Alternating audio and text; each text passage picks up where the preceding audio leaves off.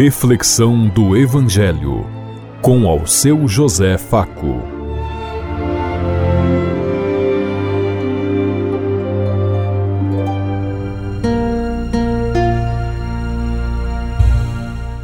Paz e bem a todos os ouvintes da Rádio Construtiva e todas as emissoras em sintonia conosco e o povo que nos ouve. Queremos levar até você uma mensagem de amor através da palavra de Jesus Cristo Hoje no Evangelho de Mateus, capítulo 6, versículo 1 a 6 e versículos 16 a 18. Quarta-feira, 22 de fevereiro de 2023. Que a graça e a paz de Deus Pai, Deus Filho, Deus Espírito Santo vos ilumine nesse dia e seja uma boa notícia para todos.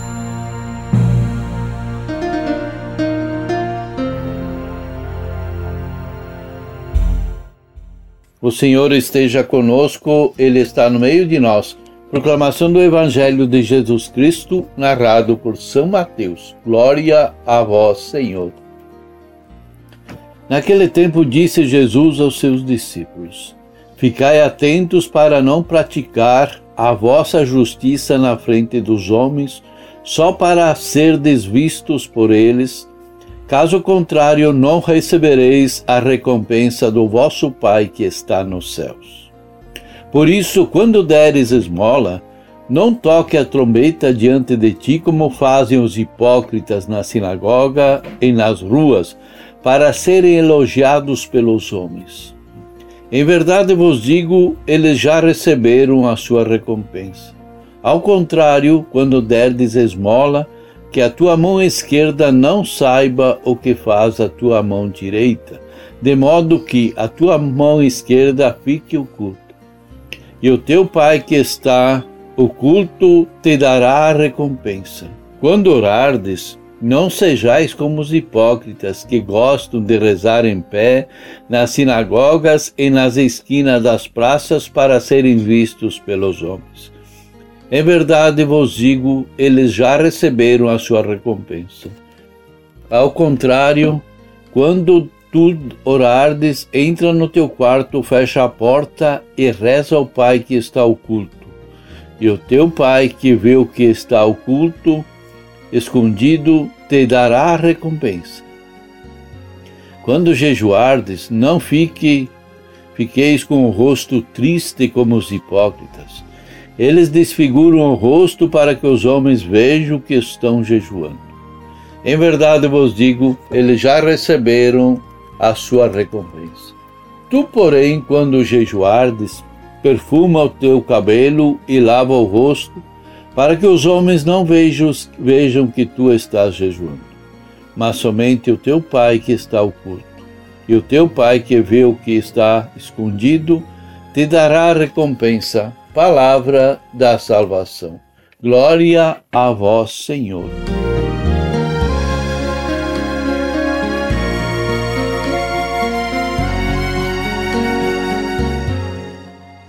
A palavra de Deus hoje no Evangelho de Mateus, Jesus nos ensina a ser comedidos em nossa manifestação de piedade, não usando as nossas ações de justiça como pretexto para que sejamos apreciados pelos homens. Je jejuar, a orar e a esmola são práticas que nos fazem crescer espiritualmente e por meio delas nós conseguimos dominar a nossa vontade humana, pois são atos concretos que devem ser regidos pelo nosso coração e não pelo nosso modo de ser exterior.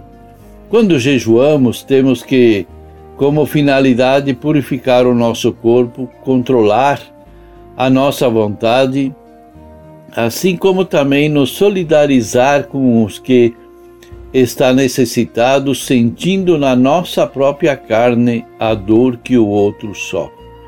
Quando oramos, elevamos a Deus a nossa oração e nos apossamos da Sua misericórdia que nos motiva e nos envolve com a dor do nosso irmão e praticar, em praticar as boas ações para que todos tenham a vida em dignidade.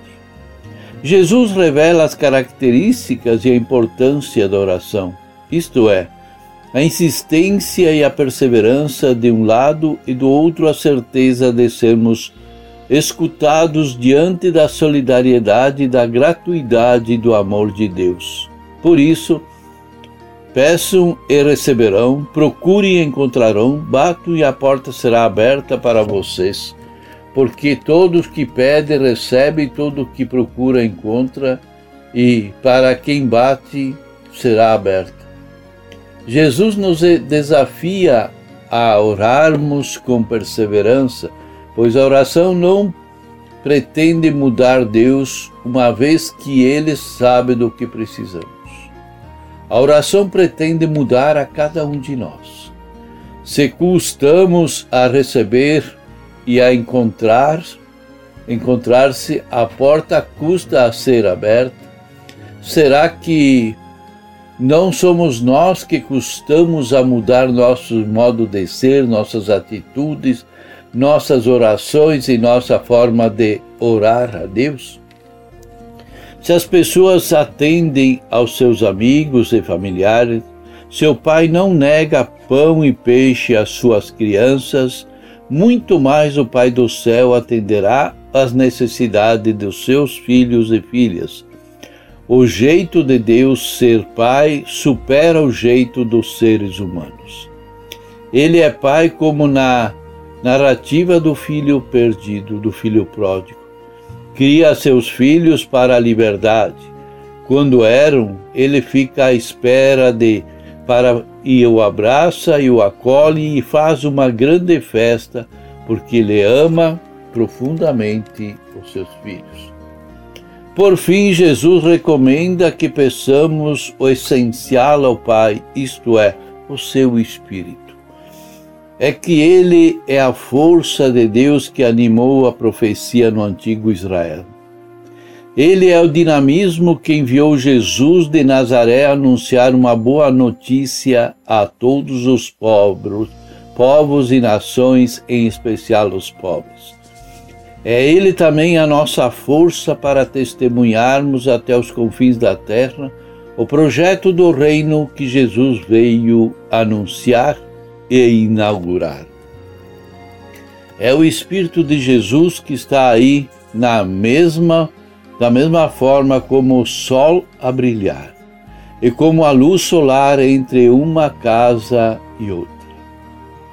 Ora, abrindo portas e janelas, Portanto, deixai que a luz do Espírito ilumine nossos passos e está em nossa que está em nossas mãos. Sua força a conduzir nossas vidas será tanto maior quanto maior nos abrirmos através da oração filial na busca de uma comunhão com nosso Pai querido, com a comunidade e com os irmãos numa única e grande fraternidade. Quando damos esmolas, estamos colocando em prática o amor que nos deixa o exercício pelo Jesus, jejum e a oração. Por isso, a esmola é um resultado de duas outras ações. É o nosso envolvimento solidário com a necessidade e a penúria dos que vivem marginalizados. Quando fazemos essas três ações de piedade, com o fim de aparecer não estamos colocando a prática do amor. Toda ação que praticamos de oração terão a sua consequência, recompensa, e não nos compete prorrogá-las, especialmente receber prêmios aqui na terra, porque assim agindo, nós já estaremos reconhecidos e reconhecida pelos homens, e mas não por Deus. Por três vezes nesse evangelho, Jesus se refere à hipocrisia como aquela que dão esmola, oro e jejum somente para serem elogiados, vistos e admirados pelo poder constituído pelo povo que os envolve e pelos seres humanos. Por isso, Jesus nos adverte: ficai atentos para não praticar a vossa justiça na frente dos homens só para serem vistos o que você prefere guardar a Deus agradar a Deus ou aos homens? Você costuma pro, propagar as boas ações que faz, colocar em prática? Qual é a sua atitude quando você está jejuando? Você gosta de provocar elogios, de chamar atenção? Como você se sente quando isso acontece? Pensemos em tudo isso enquanto eu lhes digo. Até amanhã, se Deus quiser. Amém.